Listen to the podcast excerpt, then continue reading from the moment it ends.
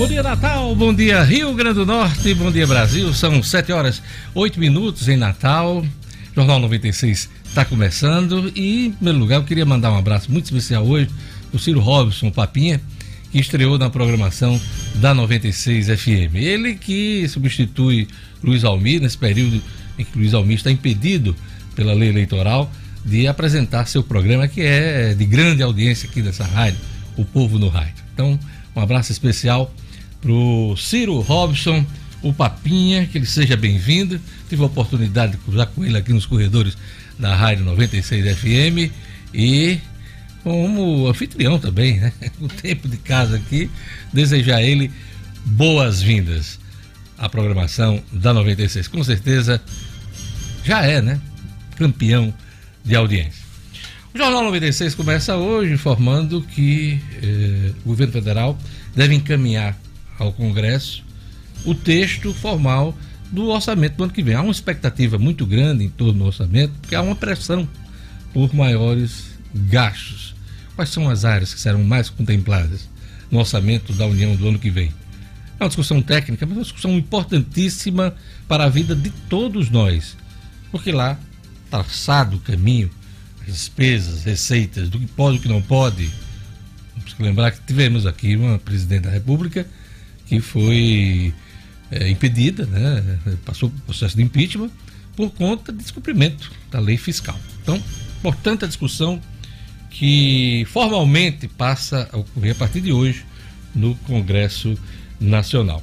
Bom dia, Gerlane Lima. Bom dia, bom dia, Diógenes, bom dia a todos da bancada e ouvintes do Jornal 95. O áudio de Gerlane não. Vamos lá. Bom dia, Gerlane. Vamos lá agora, bom dia. Tá com o programa, vamos lá. procurar aqui. Problema, vamos mudar o microfone aí.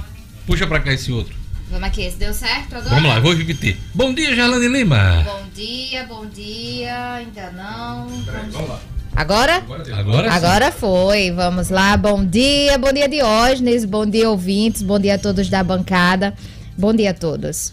Gerlane, hoje você traz pra gente que os centros de atendimento à Covid passam a funcionar em novo horário esta semana. Explica Pois é, Diógenes. Inicialmente esses centros foram programados para funcionar durante 30 dias, mas aí a prefeitura estendeu o funcionamento para melhor atender a população e recentemente tem se observado uma diminuição na procura. Por isso essa mudança no horário, mas será mantida a mesma estrutura dos profissionais da saúde. Daqui a pouquinho eu trago mais detalhes. Olha, o governo do estado define esta semana o calendário de volta das aulas, né? De volta às aulas nesse período de pandemia. Há uma grande expectativa em torno dessa decisão do governo esta semana. Vai ser assunto ainda do Jornal 96. Luciano Kleiber traz as previsões da economia que apontam queda de 10,5% no PIB, Produto Interno Bruto do país, no segundo trimestre. Daqui a pouquinho, as expectativas sombrias da economia aqui com Luciano Kleber. Marcos Alexandre começa hoje o prazo para a realização das convenções eleitorais e tem convenção hoje Solidariedade. Daqui a pouquinho eu trago as informações para você aqui no Jornal 96. Olha, o ABC e América, técnicos têm problemas ou tudo não passa de pegadinha. Edmo Sinadino, bom dia. Bom dia, Diógenes. Bom dia, ouvintes do Jornal 96. Pois é, hoje tem clássico ABC América. Roberto Fernandes sinaliza com problemas com desfalques, o técnico de A sinaliza com dúvidas. Aí a gente é quem fica na dúvida. São verdade ou os treinadores estão apenas escondendo o jogo? Muita gente garante que os desfalques do América são H, como se diz, né? São só uma maneira do Roberto Fernandes despistar a escalação. Vamos esperar a noite para saber. O jogo começa às 20h30 na arena, no, no, no estádio Frasqueirão de hoje. Pois é, e daqui a pouquinho o Edmo vai trazer os resultados né, dos jogos pelo país, Série A, Série B, os pais resultados. Teve um Fluminense e Vasco, o Fluminense levou a melhor, né, logo em cima do Vasco. é, Fred foi acabar com o jejum dele de gols e já durava muitos meses sem netinho. Pois é, justamente em cima do Vasco, né? Ele tinha entrado no segundo tempo, né? E num chute fora da área decidiu o jogo em favor do Fluminense. Você sabe que eu tenho uma ligação afetiva com o Vasco por ter sido meu ex-time. Esse né? é o sim. Então, Nós sabemos. O, o Vasco, é, é, que Inclusive liderou nesse período que eu tava. É, liderou. Teve apelos, viu, Diógenes, é, aí na- essa semana pra você continuar no Flamengo, viu? Muitos, muitos apelos. Eu Inclusive, sou os até dois- me chamar de Mick Jagger. Só isso, o mínimo, viu? Inclusive, Diógenes, os dois, Fluminense e Flamengo, o Fluminense e Vasco, estão ainda no G4 do brasileiro, estão bem colocados na, na Pois competição. é, o Vasco continuou vice-líder. É, e caiu para terceiro lugar. terceiro lugar? Contra a vitória do São Paulo. Nem vice, pode ser, mas. É e o Fluminense é o É quarto, se o quarto, engano, né? Exatamente. É isso aí. Então daqui a pouquinho a gente traz o futebol aqui do Jornal 96. Essa história de Mick Jagger. a turma gosta. Eu queria mandar um abraço. Daqui a pouquinho tem também ronda policial. Polícia Militar prende em Monte Alegre suspeito de tentar estuprar uma mulher grávida. Jacques Damasceno vai trazer, trazer pra gente essa história. Olha, queria mandar um abraço especial pro nosso ouvinte, né? Nossa audiência. E se você quiser participar, interagir com o Jornal 96, liga pro, né, pro telefone da rádio e também manda mensagem no WhatsApp da rádio. Bom dia, Jorge Fernandes. Bom dia, Diógenes. Bom dia, Gerlane Edmo. É verdade. Então, se você quiser participar, fique à vontade. Mande aí a sua mensagem via texto, via áudio para o nosso WhatsApp 99210 9696 ou, se preferir, dê aquela ligadinha no 4005 9696. Quero desejar aí uma ótima semana para todo mundo. Jorge Fernandes, que já está na programação da 96, estava batendo bola aqui com o Ciro Robson, Papinha, Isso. povo no rádio, e agora segue com a gente aqui no Jornal 96. Obrigado. É, Gerlane Lima, que é que está no, já no, ar, no YouTube acompanhando o Jornal 96? Vamos lá, mandar um alô para nossa turma no YouTube. Vamos lá, Diógenes. A Francisca Neves, o Edilson Pinheiro, Alexandre Mousalas, a Franci Diniz, a Franci que tá mandando parabéns a todos os nutricionistas. Acho que hoje é dia do nutricionista. Então manda um abraço pro nutricionista É, um aí. abraço para todos os nutricionistas. Quem mais aqui? O Elton Bernardo, o Auri Dantas, Alcinei Santos, lá de Serra Negra do Norte. Só para confirmar, dia 31 de agosto, dia, do, nutricionista. Pois é. E hoje é dia de São Raimundo Nonato, hoje é dia também internacional do blog. Quem é blogueiro, né? e tem muito blogueiro por esse país afora, aliás, pelo mundo todo, né? Quem é blogueiro tá de parabéns, né? Blogueiro que hoje é um, um dos comunicadores da linha de frente né? do sistema de comunicação do país, né? Então, bacana, às vezes aquele trabalho solitário, né? Solitário no modo de fazer. Mas ah, o blogueiro tem aquela audiência dele, né?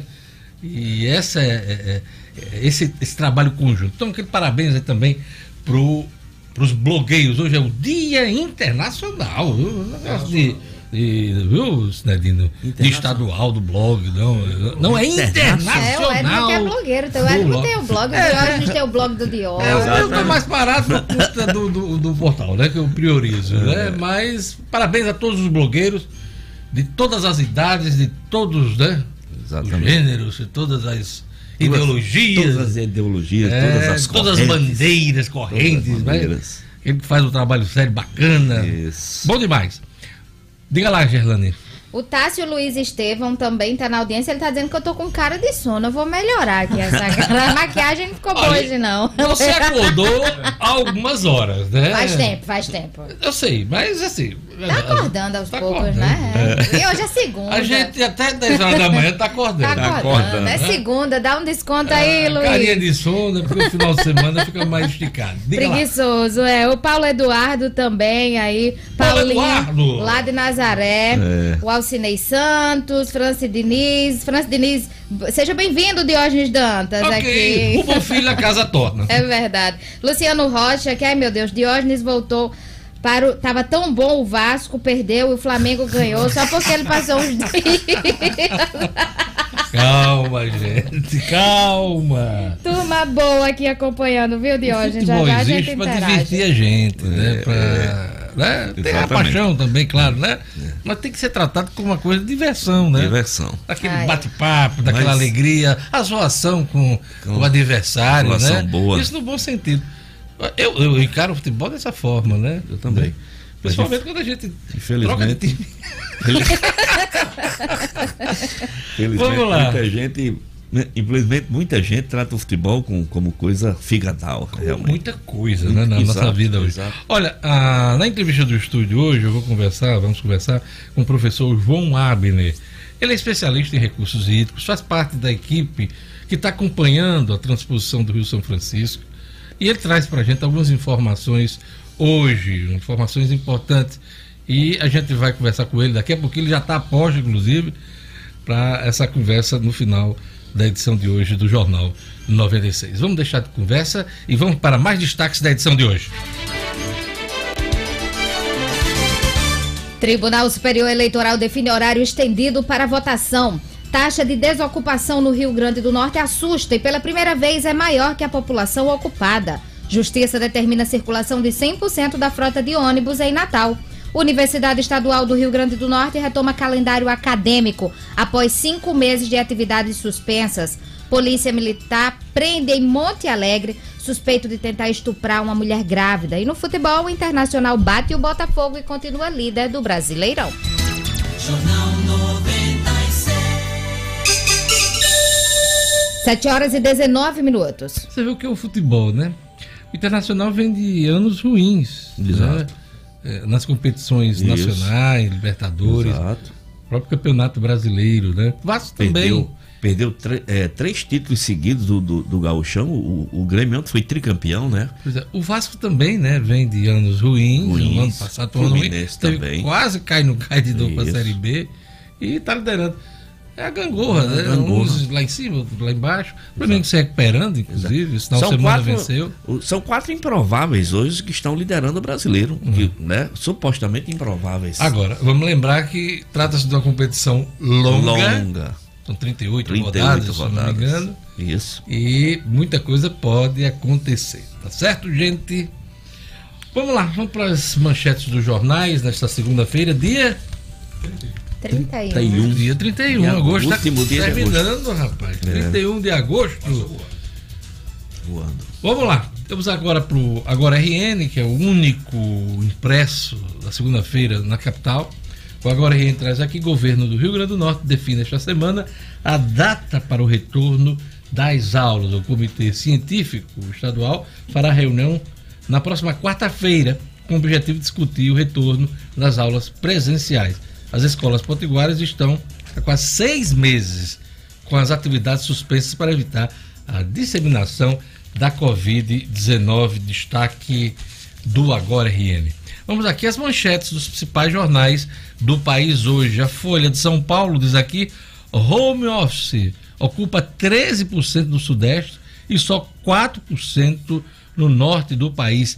De cada 10 brasileiros ocupados, um estava em julho no trabalho remoto, um benefício aos mais qualificados.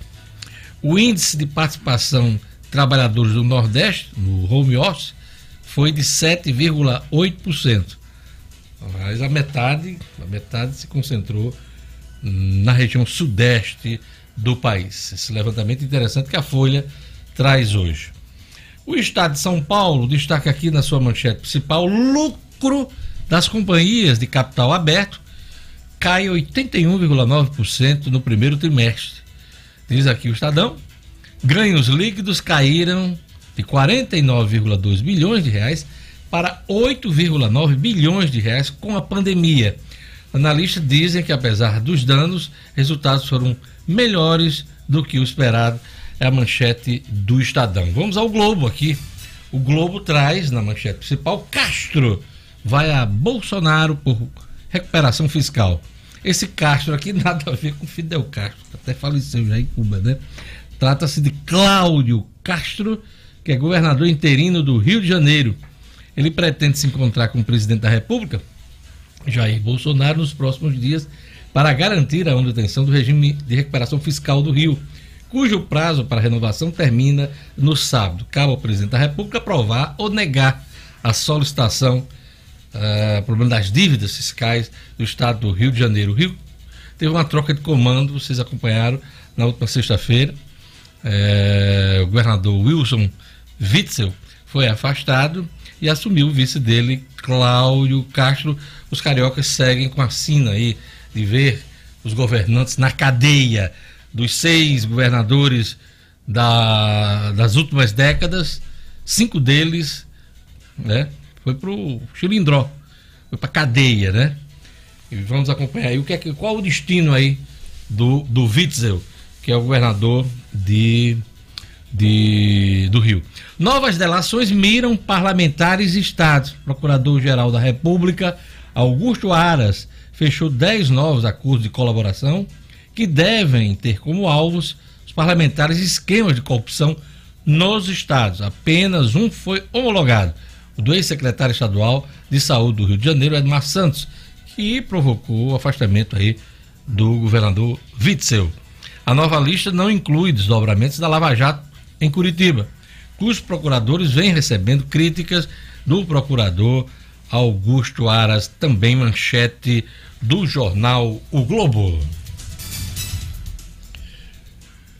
E agora vamos para as manchetes das principais revistas semanais do país. Veja. A esperança de riqueza, porque a onda de novatos na Bolsa pode gerar um ciclo virtuoso no Brasil. Isto é, presidente, porque sua esposa Michele recebeu 89 mil reais de Fabrício de Queiroz. Época, tragédia acidental. Os avanços na investigação da morte de Isabelle, de 14 anos, vítima de um disparo feito por sua melhor amiga. E carta capital, retrato do Brasil. Neymar, símbolo das ilusões de um país à deriva. Agora aquele recado do Viveiro Marina, sempre pensando em você, hein? Promoção voltou para deixar seu paisagismo mais bonito. Plantas da produção com até 40% de desconto no pagamento à vista. Eu vou repetir, plantas da produção com até 40% de desconto no pagamento à vista. No Viver Marina, você ainda conta com vários planos de venda e pagamentos em até 10 vezes no cartão de crédito. Viver Marina vende barato porque produz. Quer um exemplo? Grama esmeralda a partir de cinco reais um metro quadrado, só no Viver Marina. A loja do Viver Marina fica na rua uh, São José, ali na esquina da São José, com a Miguel Castro, no bairro de Lagoa Nova, na capital. Não compre planta antes de fazer seu orçamento no Viver Marina. Viver Marina, a grife do paisagismo. Vamos agora para a previsão do tempo. Hoje, no Rio Grande do Norte, informações da Clima Tempo. Previsão do tempo. Em Natal, a segunda-feira amanhece com o céu claro, mas tem previsão de pancadas de chuva hoje à tarde e também à noite. A mínima é de 22 e a máxima de 30 graus. Em Mossoró, segunda-feira também é de sol pela manhã, com possibilidade de chuva passageira à tarde e à noite. A mínima fica nos 23 e a máxima chega aos 32 graus. Em Canguaretama, a previsão é de sol entre nuvens, com pancadas de chuva à tarde. A mínima na madrugada foi de 22 e a máxima fica nos 31 graus. E em Coronel João Pessoa, a segunda-feira é de sol entre nuvens, mínima de 21 e máxima de 32 graus. 7 horas e 26 minutos. Agora, análise da notícia. Mistério sobre óleo derramado no litoral completa um ano. Análise da notícia. Olha, quem entende de investigação costuma dizer que não há crime perfeito. Sempre existe alguma pista que leva ao autor ou aos autores de um crime. Ontem, um crime ambiental de proporções inéditas no Brasil completou um ano. Eu estou falando do óleo derramado no litoral do Nordeste que chegou aos estados do Espírito Santo e Rio de Janeiro. Quem classificou o episódio como crime ambiental, e não foi um episódio qualquer, foi o maior desastre do litoral brasileiro, quem classificou o episódio como crime ambiental foi a Marinha do Brasil, que sempre destacou a complexidade desta investigação. Pois bem, até hoje o país não sabe quem provocou o desastre ambiental. As investigações das Forças Armadas, da Polícia Federal, forças de segurança nos estados, municípios, os institutos do meio ambiente, universidades, a Petrobras e os governos não revelaram os responsáveis pela tragédia. Pelo menos seis hipóteses foram levantadas, cogitadas, veiculadas pela imprensa, mas nenhuma conclusão, repito, nenhuma conclusão. É bom lembrar alguns números dessa tragédia, hein, gente? Foram 5,6 mil toneladas de óleo recolhidas em mais de mil localidades em 11 estados da federação. No Rio Grande do Norte, o nosso Rio Grande do Norte, o óleo foi coletado em mais de 40 pontos do litoral. Apesar do trabalho voluntário em quase todas as comunidades, o trabalho voluntário marcou toda essa tragédia, a União gastou 172 milhões de reais no enfrentamento às manchas de óleo. Os danos ambientais e os prejuízos com o turismo e a pesca são imensuráveis. Estão na casa dos bilhões. E fica a pergunta, muitas perguntas. Quem vai ser responsabilizado por tudo isso? Quem vai pagar por tudo isso? Quem vai ressarcir-nos por tudo isso? Por enquanto, ninguém. O criminoso continua impune.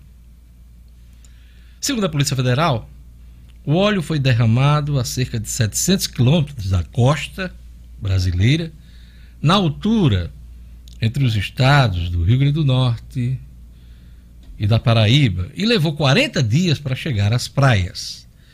O primeiro registro das manchas de óleo ocorreu em 30 de agosto de 2019, no litoral da Paraíba. O verão das manchas de óleo emendou com a pandemia da Covid-19, ou seja, foi um desastre atrás do outro.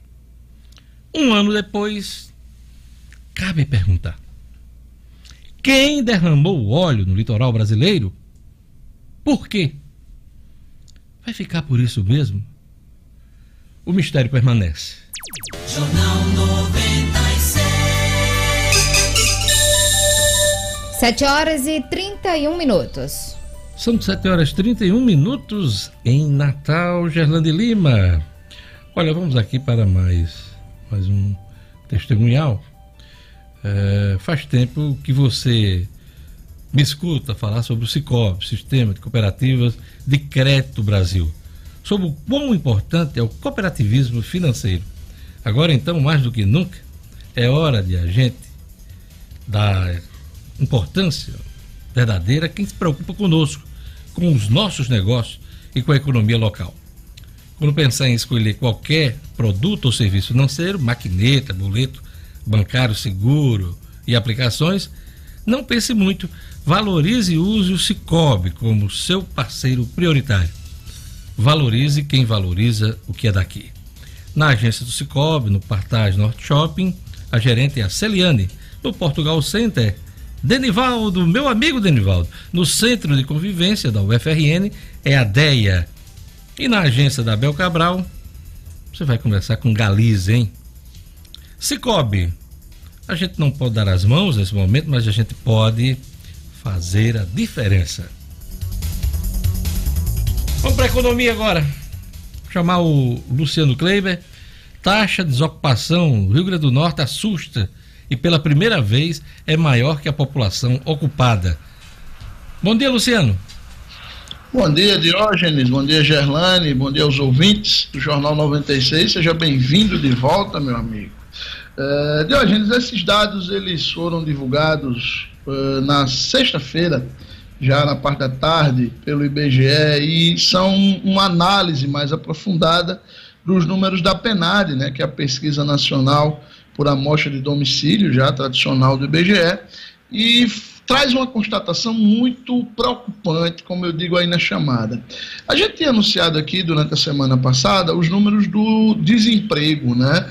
Uh, a gente tem no Rio Grande do Norte hoje algo em torno de 202 mil pessoas desempregadas. E aí cabe uma explicação técnica, conceitual. O desempregado ele é considerado aquela pessoa tem idade de trabalhar, né, mais de 14 anos, é, que eu chama está em idade produtiva, e está procurando, está buscando emprego. Este é o considerado desempregado. Há outras classificações, como aquelas pessoas que são consideradas desalentadas, né, aquelas que procuraram, procuraram e desistiram, é, e também aquelas que por algum motivo estão fora, ou pararam de procurar, porque, no caso específico de agora, por causa da pandemia, ou porque realmente não tem interesse em trabalhar. Em, em resumo, é, quando a, a avalia a taxa de ocupação, ela soma todo esse pessoal, ela soma quem está desempregado, soma os desalentados e soma também esses que não estão procurando por algum outro motivo. E aí, pela primeira vez desde 2002, quer dizer, 18 anos aí de pesquisa, né, de PENAD, nessa, nessa série histórica nova aí do IBGE, pela primeira vez o Rio Grande do Norte teve mais gente desocupada nessas categorias aí às quais eu já me referi, do que pessoas efetivamente produzindo, gerando renda. Não necessariamente no mercado formal, é bom que se registre. São 53% da nossa população, Diógenes, desocupados. Isso aí representa algo em torno de 1 milhão 140 mil pessoas no Rio Grande do Norte em idade de trabalhar e que não tem renda própria nenhuma. Isso tem todo tipo de impacto negativo na economia. Desde a mais óbvia, que é a falta de circulação de recursos, ou seja, nossa economia empobrece, até a mais complicada e talvez mais escamoteada, que é contribuir para a falência do já combalido regime previdenciário, porque estas pessoas, em algum momento, elas vão sair dessa idade produtiva e vão buscar algum benefício eh, social, seja uma aposentadoria por, por, por idade ou por invalidez, seja aquela BPC, que é aquela é, benefício de prestação continuada que é, pra, que é, é concedida aos mais pobres. O fato é que é extremamente preocupante esse percentual de mais da metade do nosso povo sem produzir hoje. Luciano, as previsões apontam para queda de até 10,5% no PIB do segundo semestre.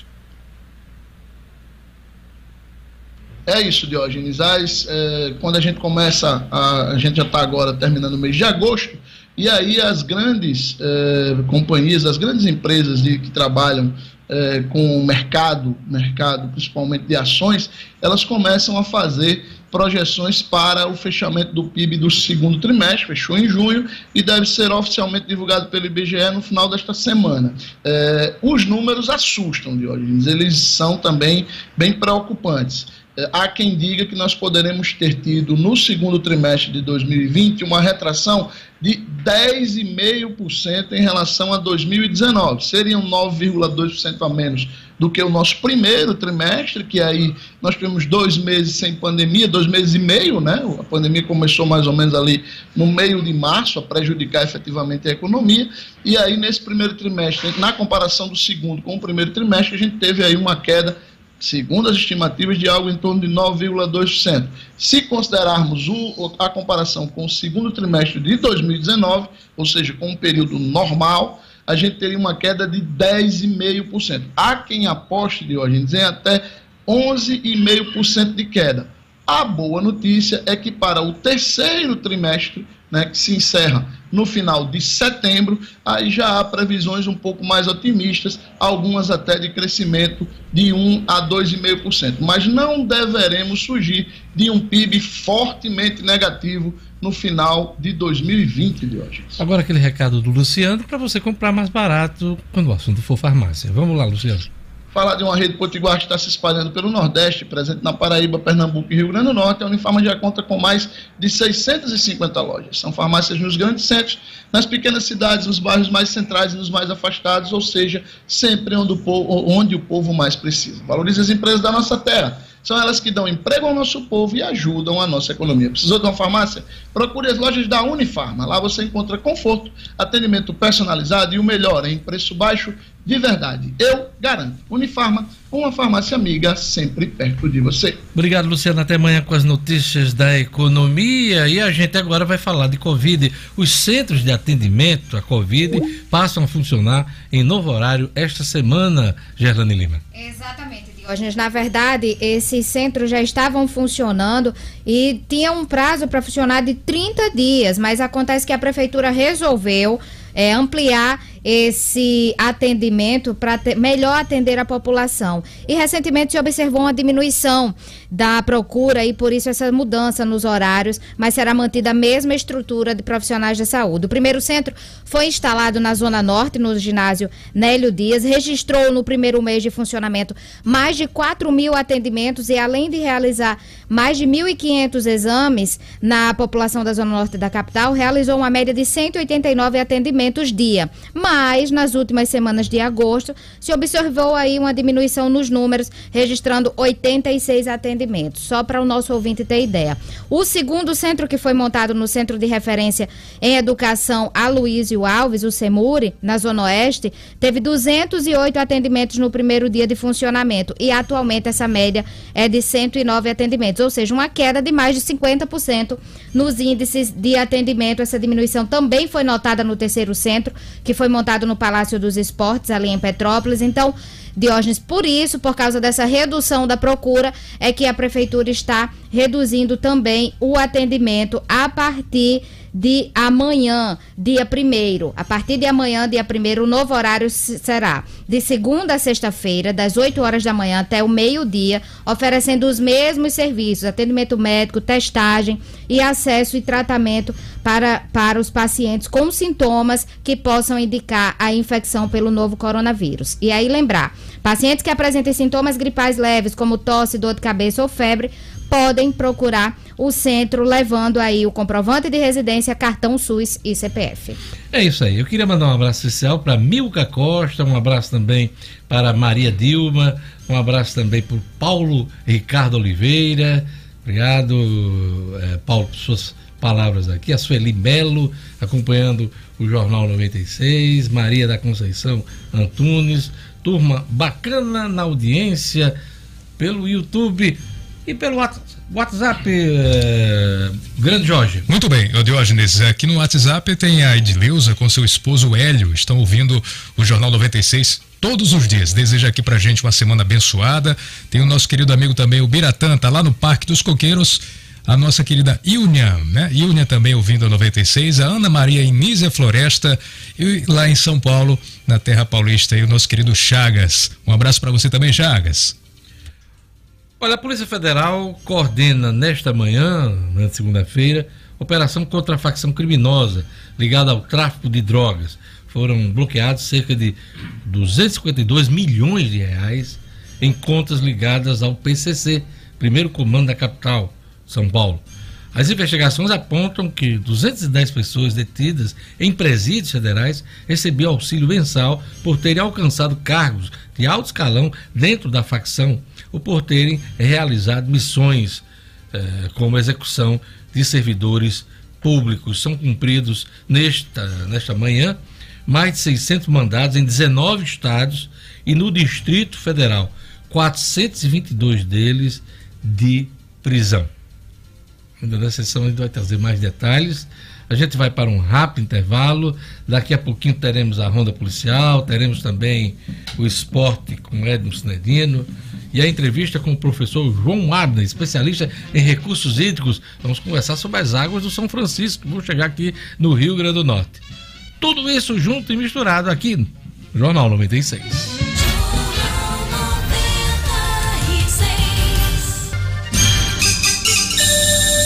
Estamos de volta. Uma ótima semana a todos. 7 horas e 43 minutos. Olha, começa hoje o prazo das convenções eleitorais. Mais do que nunca, começamos a viver o clima das eleições municipais. É um dos assuntos hoje do Marcos Alexandre. Bom dia, Marcos. Bom dia, Diógenes. Bom dia aos ouvintes do Jornal 96. Bem-vindo, Diógenes. O prazo começa hoje, dia 31, e vai até o dia 16 de setembro, Marcos.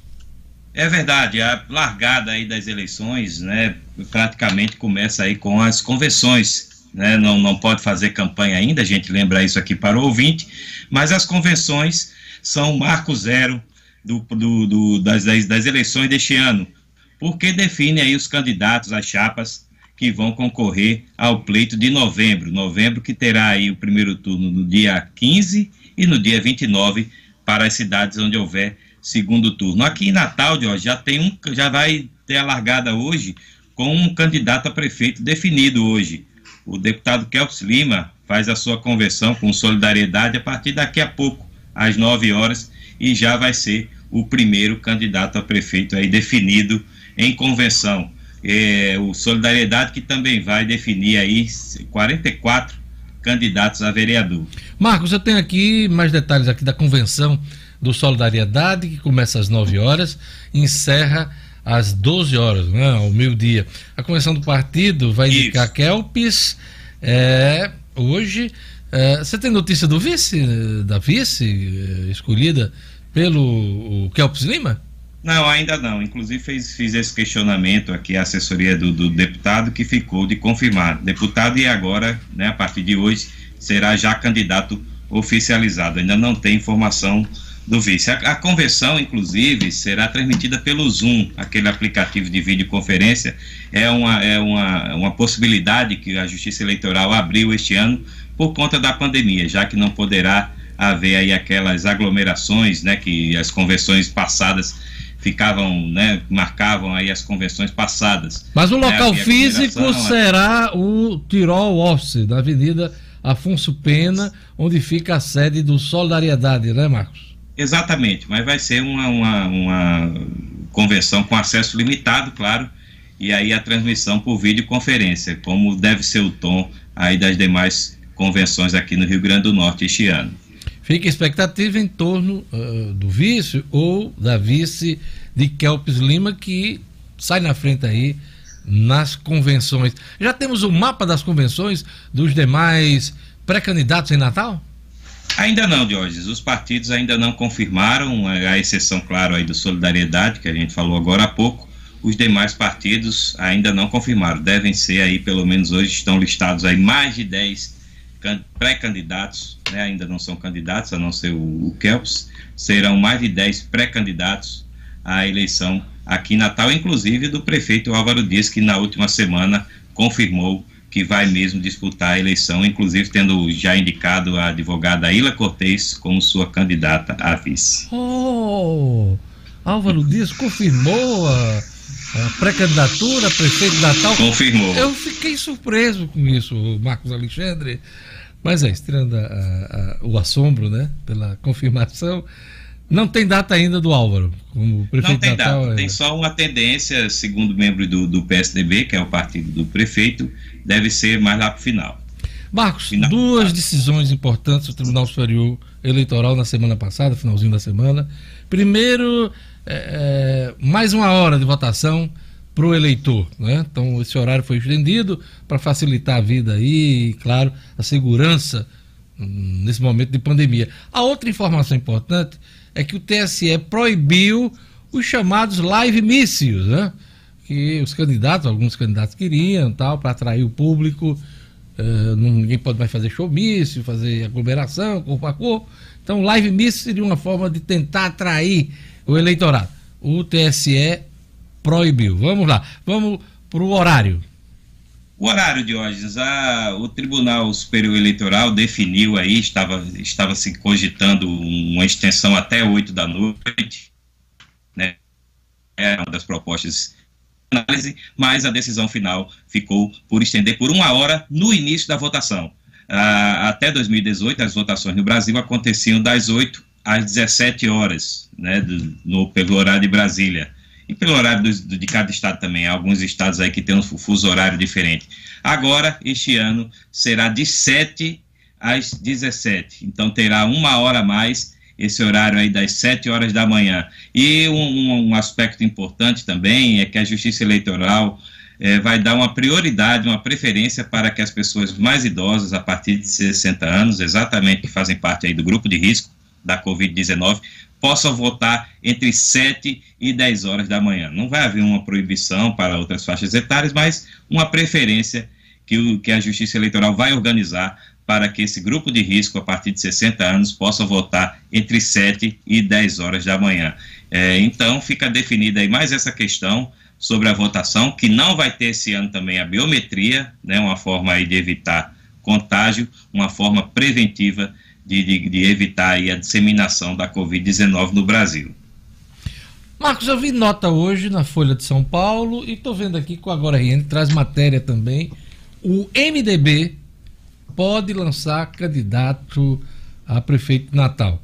Há uma, um entendimento, há um, um apelo do Diretório Nacional para que os diretórios possam tratar dessa questão e, e, cabe ao Walter Alves, deputado federal Walter Alves, essa definição de candidatura ou não, ou aliança na eleição de Natal. E a notícia é que Álvaro, Álvaro não, Walter Alves pode ser candidato a, a prefeito de Natal. Como é que está essa história? É, essa história surgiu no final de semana, surpreendeu aí a, a, quem acompanha o cenário político, o MDB, que era o partido do prefeito Álvaro Dias até pouco tempo atrás, quando ele se transferiu para o PSDB, e, e assim, a gente que, que acompanha a política, Diógenes, sabe que uma candidatura que chega assim de última hora, né, muito difícil, a não ser que tenha um lastro aí forte, um lastro popular, o que não é o caso hoje do MDB aqui em Natal. Né, o, o, MDB, inclusive, que não tem, tem só um vereador hoje, esvaziou bastante, inclusive na Câmara Municipal. Então, será muito difícil viabilizar. Mas, com orientação do, do da direção nacional do, do, partido, candidatos nas principais cidades, pode ser uma, uma questão de estratégia partidária. Agora, com viabilidade eleitoral, muito discutível. Rapidinho aquele recado sobre processo eleitoral, o livro do Kennedy Diógenes. Diógenes, só rapidinho uma notícia rápida. Hoje vão assumir os desembargadores Gilson Barbosa e Cláudio Manuel Cláudio Santos, né, vão assumir como presidente e vice no Tribunal Regional Eleitoral. Eles vão tomar posse hoje à tarde, às 17 horas, e vão aí conduzir o processo eleitoral aqui no Rio Grande do Norte. Vai dar o um recado agora? Agora, a Justiça Eleitoral está de olho nas fake news e em quem faz propaganda irregular nas eleições.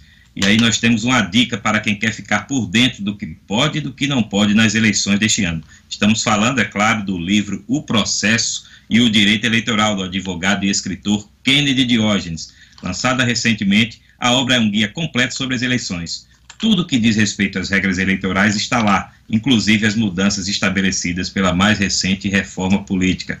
Por todos esses motivos, o livro O Processo e o Direito Eleitoral é um guia fundamental, não apenas para candidatos e para profissionais que vão atuar nas campanhas deste ano, mas para quem quer ficar atualizado sobre as eleições.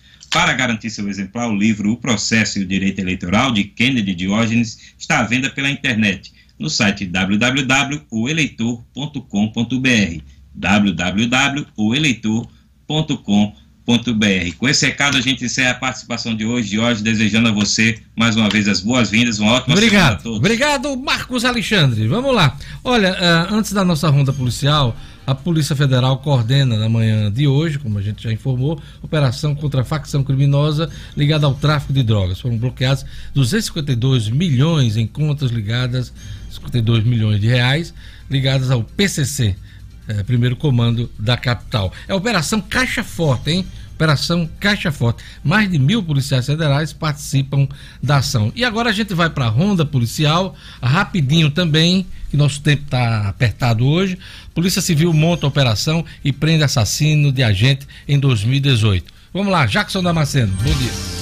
Polícia com Jackson Damasceno, o da massa. Oferecimento Ótica Ideal. Compre seus óculos escuros ou de grau das melhores marcas em até 10 vezes no cartão. Temos convênios com empresas e associações. Facilitamos seu exame oftalmológico. Ótica Ideal. Nosso ideal é fazer você feliz. Edifício Barão do Rio Branco 5. Telefone 3201 6797. Sigam também nossas redes sociais.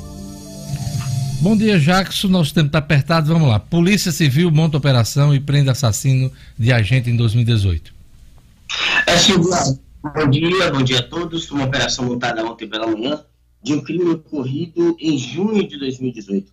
O agente Milton Brasil, voltava de uma diligência com um amigo, a, a quinta DP fica aqui no bairro de Lagoa Nova, em Natal, já terminando o serviço, entregando a viatura, perceberam um assalto que estava acontecendo a um casal de jovens, eles foram reagir, um dos elementos acabou atirando no policial Brasil que morreu após ser socorrido. Era um policial muito querido e além de ser um crime que tinha que ser investigado, era uma questão de honra para a Polícia Civil. O elemento foi preso ontem na feira da Cidade da Esperança.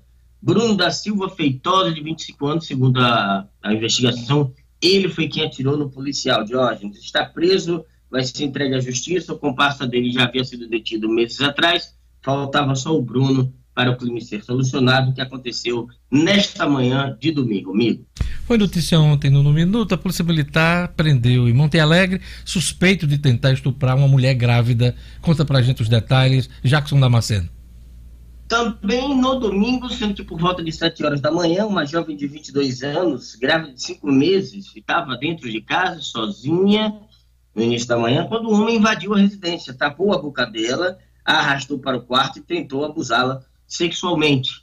Graças a Deus, a moça conseguiu escapar, saiu correndo para o meio da rua pedindo ajuda e deu de frente com uma viatura da Polícia Militar. Os homens da viatura 341 entraram na residência, prenderam o suspeito, a mulher reconheceu como sendo o autor do crime e ele foi preso em flagrante por tentativa de estupro, levado para a central de flagrantes no bairro de Cidade da Esperança, aqui em Natal, onde vai responder pelo horrendo crime que tentou cometer ontem naquela cidade. Obrigado, Jacques. Até amanhã com as notícias policiais. Agora, nosso assunto é energia, hein? Você que sempre sonhou em gerar sua própria energia e economizar na sua conta de luz, chegou o momento, hein?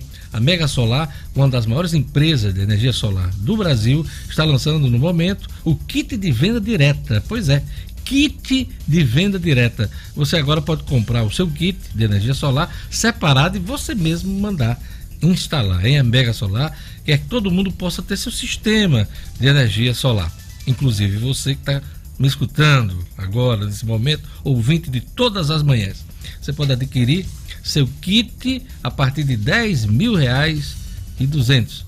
10 mil e 200 reais. E a Mega Solar ainda divide esse valor para você. Acesse para mais informações megasolar.com.br. Vou repetir, megasolar.com.br. Esse mega é com dois Gs, hein?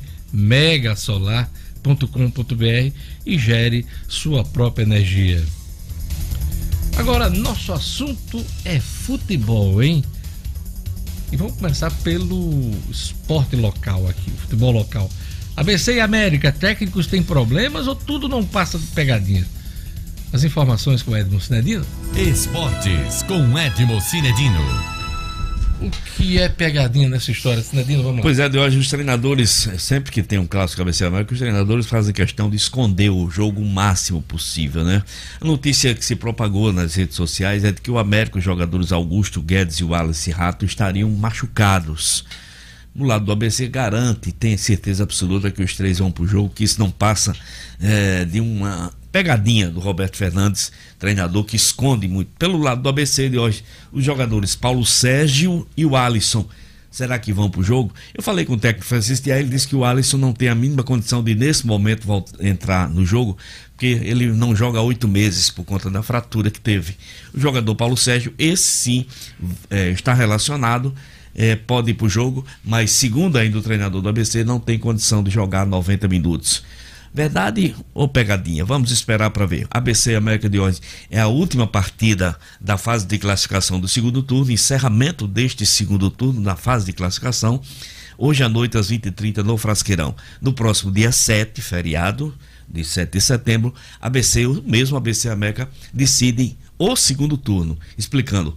A vantagem hoje é do ABC. O ABC joga por um empate para jogar por um novo empate na segunda-feira que vem é, para ser campeão do turno e do Campeonato Potiguar. O América, se quiser é, provocar uma final de campeonato, tem que ganhar o segundo turno. Então ele tem que ganhar uma dessas duas partidas. A de hoje ou a do dia 7. Principalmente o dia 7, né? Que vai ser a decisão do turno. né? Exato. Mas de hoje, ele, se ele ganhar, ele, aí ele pode empatar do dia 7, que também será campeão. Fica né? com vantagem. A vantagem passa a ser dele. De qualquer forma, o América precisa vencer o segundo Hum, turno exatamente. para provocar um jogo final, Dois jogos finais. dois jogos finais, é, A decisão. final contra o ABC. Então, expectativa Certo. grande, as maiores torcidas aqui do Rio Exato. Grande do Norte. né? Exatamente. Deus. Certo mesmo, Deus. suspensos Pedro Costa pelo lado do ABC e o Crobel pelo lado do América. O jogo vai ser transmitido pela TV FNF, como vem acontecendo. O Inter bateu o Botafogo e continua líder do Brasileirão Série A. Vasco Fluminense, clássico carioca, né? Terminou aí com vitória do Fluminense. Mas os dois times estão no G4, Cidadinho. Estão no G4, Vamos exatamente. Vamos lá. Pois é, Deus, o, o, o, o Internacional, que foi chamado, ele não disse diretamente, mas chamou os líderes de cavalos paraguaios. Que é isso? O, Roger, o, o, o Portalupe, né? O Renato Gaúcho, como sempre, né? Sempre Renato polêmico, Gaúcho, criando uma- Sempre criando. Pois é, o, o Internacional Quando o apontado. time do Grêmio não está jogando bem, ele cria uma Ele polêmica. cria uma polêmica. Para desviar a atenção. Pois é. Diógenes. Então, nessa rodada, o cavalo Paraguai Colorado continua muito bem, venceu o Botafogo de 2 a 0. O Fluminense venceu o Vasco de 2 a 1. O Bahia empatou com o Palmeiras de 1 a 1 e 3 a 0 do Fortaleza sobre o Bragantino no sábado, jogos do sábado. No domingo nós tivemos o clássico São Paulo 2 a 1 do Corinthians. O Corinthians está perto da zona de rebaixamento. São Paulo tomou o segundo lugar do Vasco. Santos 0, Flamengo 1. Grande jogo, Santos e Flamengo. Gols, dois gols anulados do, do Santos pelo VAR. O Flamengo teve chances claríssimas de gol. As duas equipes, enfim. É, Curitiba 0, Esporte 1. Aliás, eh, Curitiba 1, Esporte 0, Atlético Goianiense 0, Ceará 2. Líder hoje, Internacional, São Paulo, Vasco e Fluminense são os quatro líderes. Lá embaixo estão Bragantino, Goiás, Esporte e Atlético Goianiense. O Flamengo venceu, não convenceu, mas venceu, com gol de Gabigol, né? Eu estava aniversariando, fazendo 24 anos neste domingo. Ah, ele é aniversaria e dá presente a E torcida. já apresenta a torcida. e saiu machucado no final, torceu o tornozelo. É isso aí. Muito. A, a vitória foi magrinha, mas diminui a pressão em cima do, Do Torrent. Dominique Torrent, né? Exatamente. Deve- Diminui muito a pressão.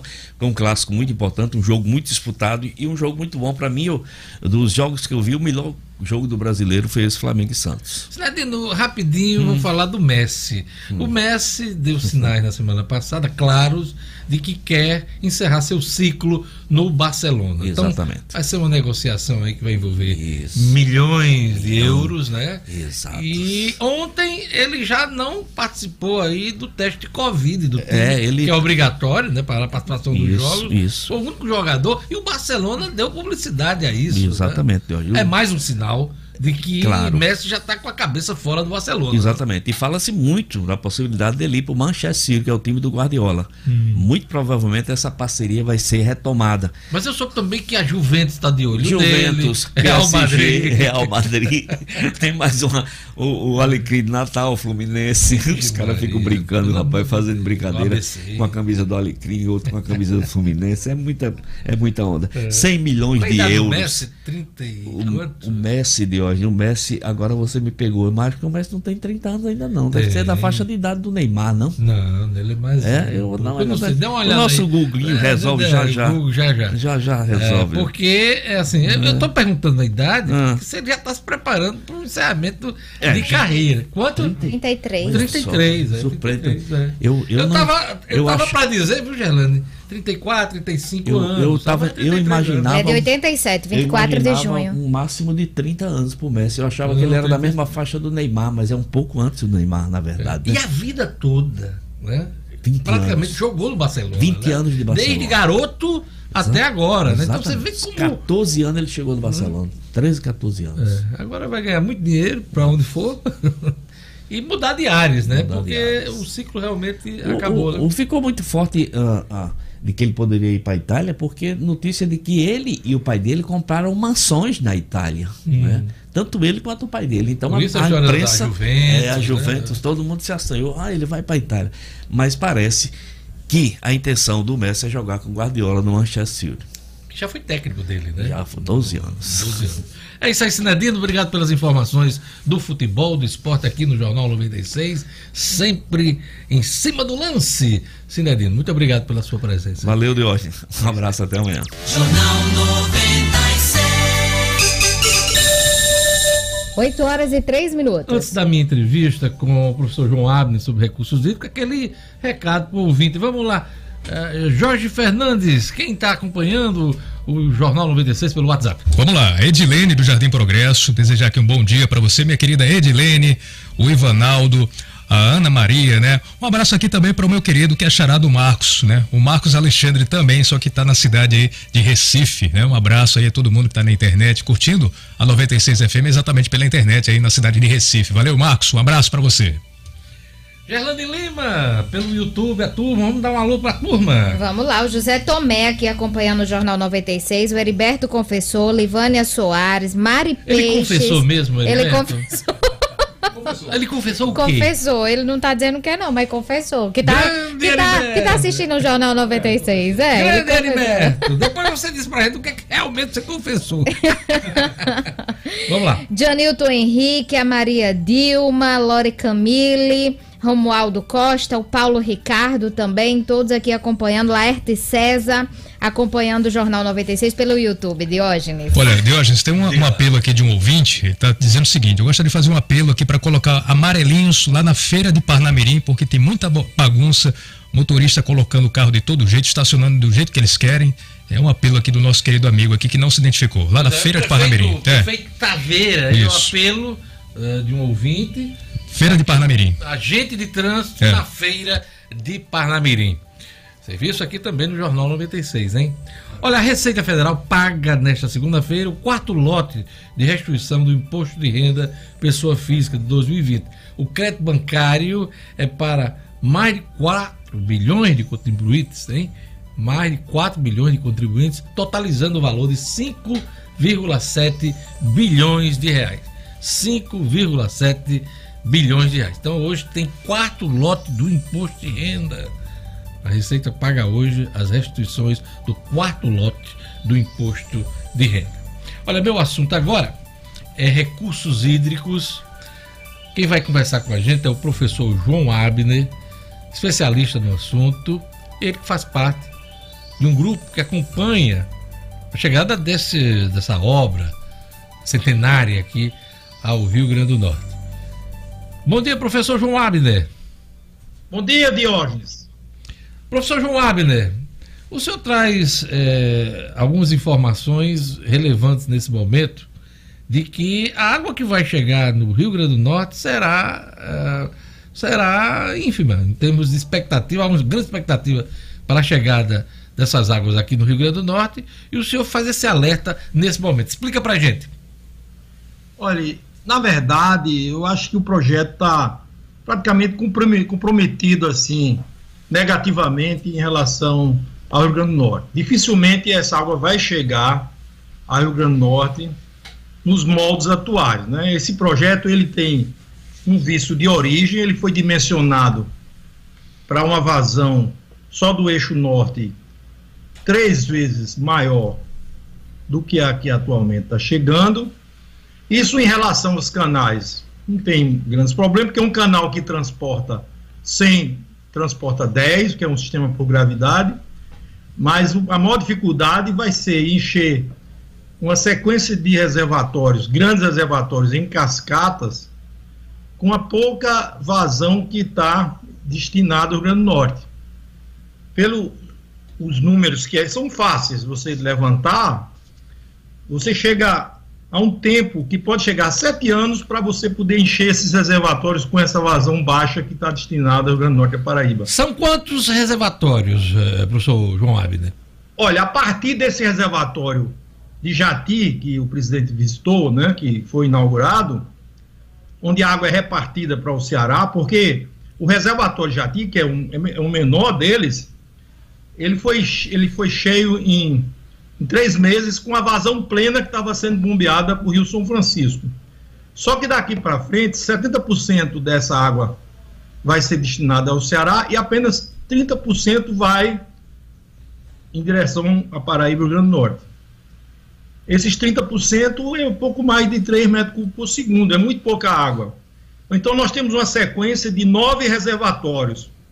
O próximo já é o reservatório de Atalho, que é três vezes maior do que o de Jati. Então você tem uma sequência, depois tem o reservatório de Porcos, de 135 milhões, o de Jatira é 28 milhões. E assim vai, né? Ao todo são quase 600 milhões de metros cúbicos. Você tem que encher esse reservatório porque é um sistema em cascata, entendeu?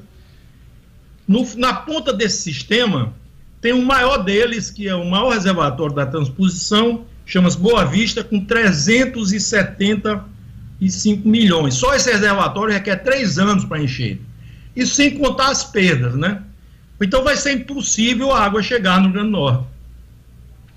Então, Isso é um erro de projeto. Tá, é... eles, eles fizeram esse dimensionamento contando com a vazão plena que não existe mais. Porque, inclusive, não tem bombas. As oito bombas que tinham sido previstas no, no, no, projeto, apenas duas foram instaladas. Então, pelo que o senhor está falando, isso não passa de uma peça de propaganda do governo federal? As águas do São Francisco do Rio Grande do Norte, professor? É, é, eu acho que existe também muita desinformação e muita ignorância também, entendeu? Eu acho que o governo não sabe disso. Eu tô. Que governo? Eu, federal ou estadual? Ninguém aqui, aqui do estado. Isso, esse, esse, projeto sempre foi muito mal conduzido aqui no Rio Grande do Norte, entendeu? Por amadores. E, na verdade, existe um, uma rede de proteção a esse projeto que, que que não permite que você possa fazer um debate. Eu venho tentando trabalhar, você ser testemunha, já você já me ofereceu o seu espaço jornalístico para eu falar, eu agradeço tudo, né? Foi um dos poucos que me ofereceu. E agora, principalmente agora nesse momento, mas não existe, não se criou um clima no Rio Grande do Norte para a gente fazer um debate técnico, para esclarecer. Eu vim falando isso há mais de 20 anos. É uma obra inviável, entendeu? Tecnicamente inviável. Por que, que a gente tem que entender por que, que isso aconteceu? Na verdade, os interesses do Rio Grande do Norte nunca foram defendidos nesse projeto. É um projeto que realmente atendeu as expectativas e, e são justas do Estado do Ceará. O Estado do Ceará sempre defendeu esse projeto porque é um projeto interessante do Estado do Ceará, porque a água está, São Francisco está a 140 quilômetros apenas da fronteira, da fronteira de Pernambuco com o Ceará, e é um desnível razoável.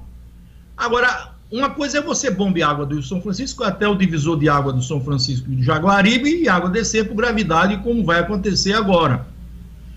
Outra coisa é você prosseguir, porque água bombeada é uma história. Outra coisa é você prosseguir com essa água da fronteira do Ceará com Pernambuco e sair bordeando a fronteira com a Paraíba até encontrar condições que eles, através de túneis, para vencer os divisores de água e a água cair na Paraíba. Isso vai ser um, é um sistema totalmente artificial que foi feito com esses reservatórios em cascatas, tiveram que ser feitos grandes reservatórios, que com a vazão do projeto assim, inicialmente previstas, com as oito bombas, era possível em um ano, dois anos, você conseguir estabelecer um fluxo contínuo. Agora não. Com essa vazão pequena, vai ser impossível estabelecer um fluxo contínuo. Agora, eu tenho certeza que a população do Grande Norte não sabe disso, porque não foi dada a oportunidade para a gente mostrar isso e debater esse projeto. Espero que agora isso aconteça. Gerlane Lima. Bom dia, professor. Professor, diante dessa inviabilidade da obra de transposição, qual seria a melhor maneira de distribuir essa água? Olha, preocupado com essa questão, sabendo que eu ia ser cobrado por isso, né? eu venho trabalhando um projeto já há alguns anos, que já foi apresentado, tive agora a oportunidade, durante um ano e meio, de, de estar na CAERN, dentro de um grupo que estava de enfrentamento da questão da seca, né? E, e, foi me estimulado que eu preparasse um projeto para o Rio Grande do Norte. Então, nós temos esse projeto, certo? Eu, eu acho que o plano é, é fazer a integração das águas completas do Rio Grande do Norte, né? No caso, nós temos hoje grandes reservas de água, está provado com a maior seca da história que as maiores reservas de água, proporcionalmente do Nordeste, estavam aqui no Rio Grande do Norte. Nós tínhamos todas as condições de abastecer toda a população, faltou infraestrutura de alocação dessa água, então a gente precisa de um grande um, concluir o programa de adutora só é, fazendo as integrações das maiores adutoras do Estado. O, o Agora, professor, o nosso ouvinte aqui, o Henrique Klein, está ali provocando. Agora é tarde, professor. Eu não entendi. Esse seu plano é alternativo ou ele é complementar às águas do São Francisco aqui no Rio Grande do Norte? Olha, veja só. O, o grande problema desse projeto da transporte. isso não é agora é tarde. Lembrar, você testemunha, faz 20 anos que eu trabalho essa questão, não é isso? Não, o, é, o ouvinte aqui que está ali provocando. Sim, não, agora é, não é tarde. Agora é tarde, eu, eu professor. O, o, senhor está falando num plano alternativo? É, não, ele, ele tá veja tá só, esse plano já foi entregue na época ao governo, foi discutido dentro da CAERN. Agora, recentemente, eu me integrei num grupo de, de do radar, que são simpatizantes do governo atual, né? Eu integrei esse grupo e nós desenvolvemos um esse um plano e entregamos ao governo federal, já está na mão do presidente, né? Que eu chamei Plano de Integração das Águas do Nordeste.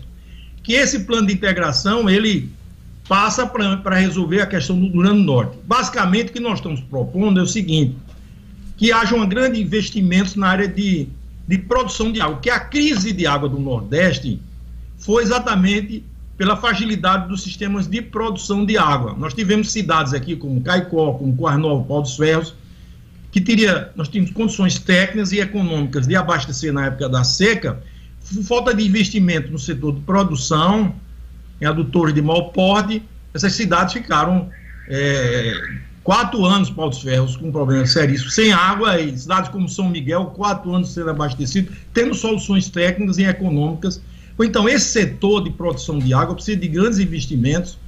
É evidente que, no modelo atual dessas companhias de águas que a gente tem hoje, que são meras prestadoras de serviço, elas, elas não demonstram capacidade nenhuma de investimento no setor de produção. Nós defendemos que o governo, através de, da privatização do setor de produção de água, nos moldes do setor da energia elétrica, intervenha nesse setor e aí eu acho que vai ter solução do problema. Quanto à questão da transposição, esse projeto, o mesmo jeito do setor elétrico, a transposição poderia fazer parte desse plano como um, um, uma reserva estratégica né, para a época da, das escassez maiores das secas, como tem hoje as termoelétricas, porque nós defendemos a integração do sistema de produção de água, como é no setor elétrico, tudo, tudo integrado. Você tem empresas que são especializadas em produção, em transmissão e outras em distribuição. As companhias de água ficariam com o papel de distribuir de água, empresas, novas empresas entrariam no setor de produção, que eu acho que é a saída. Então, a, a, a transposição ficaria como um, uma estratégia para enfrentamento das crises né, que, maiores. Professor... Mas em relação à questão da, da vinda das águas para o Rio Grande do Norte, tem como você abreviar bastante a chegada dessas águas se fizer algumas intervenções nesse projeto, entendeu? No caso aí, você pode, se você evitar que essa água vá para o reservatório Boa Vista, que é o maior deles, com 375 milhões, só esse reservatório demoraria três anos para encher, que tem como você fazer isso, antes do reservatório de Boa Vista, você pode desviar essa água, essa água reentraria no Piranhas Sul e viria para cá com um tempo bem menor. Então, nós defendemos isso também. Professor, só para encerrar, é, esse prazo já foi prorrogado em vários momentos e a gente já tem ideia de quando as águas do São Francisco vão entrar de vez aqui no Rio Grande do Norte? Não, em condições atuais seriam seis anos, sete anos para que a água chegasse aqui, entendeu? Para poder encher, para poder a água chegar aqui, ela tem que criar um fluxo contínuo. Para poder criar um fluxo contínuo, ele tem que encher toda essa série de reservatórios em cascatas começando agora, porque agora nós estamos com problema também, porque a tubulação de descarga do reservatório de Jati, ela rompeu, né?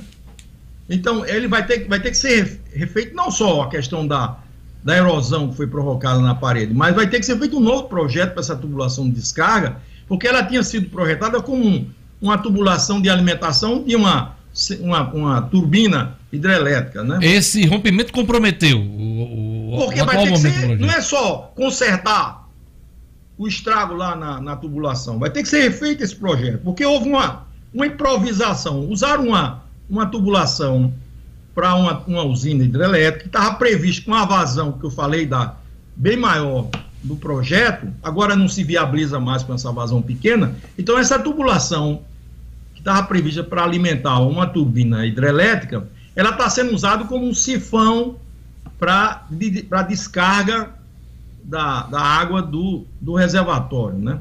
Só que é, é, esse sifão ele tem um funcionamento totalmente inverso do que tem numa turbina, que a tubulação na turbina fica sempre pressurizada. No sifão ela fica negativa, então a pressão atmosférica atua sobre a tubulação e, e foi isso que implodiu.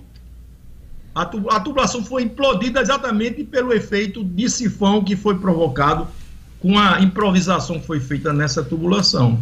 Professor... Então isso vai ter que ser refeito, tem que ser feito um novo projeto, já que não vai ter uma, uma, uma usina hidrelétrica, então vai ter que ser outro tipo de tubulação de descarga, vai ter que ser feita. Isso não foi nem, eu acho, nem pensado ainda. A primeira pessoa que está falando isso sou eu. Professor João Abner, muito obrigado por sua participação aqui no Jornal 96. Sou João Abner, que é especialista em recursos hídricos e conversa com a gente hoje, nessa segunda-feira, sobre as obras de transposição do São Francisco. Obrigado, professor. Vamos, inclusive, eh, ouvir outras opiniões sobre esse assunto, um assunto técnico, mas de grande importância para o sertanejo, né? para o, povo do Rio Grande do Norte. Obrigado, professor. Obrigado a todos que acompanharam a, o programa de hoje. Obrigado, Gerlane. Obrigado aos nossos comentaristas. Obrigado ao nosso querido Edmo Sinedino, Jorge Fernandes. Obrigado a você que nos concedeu a honra da audiência.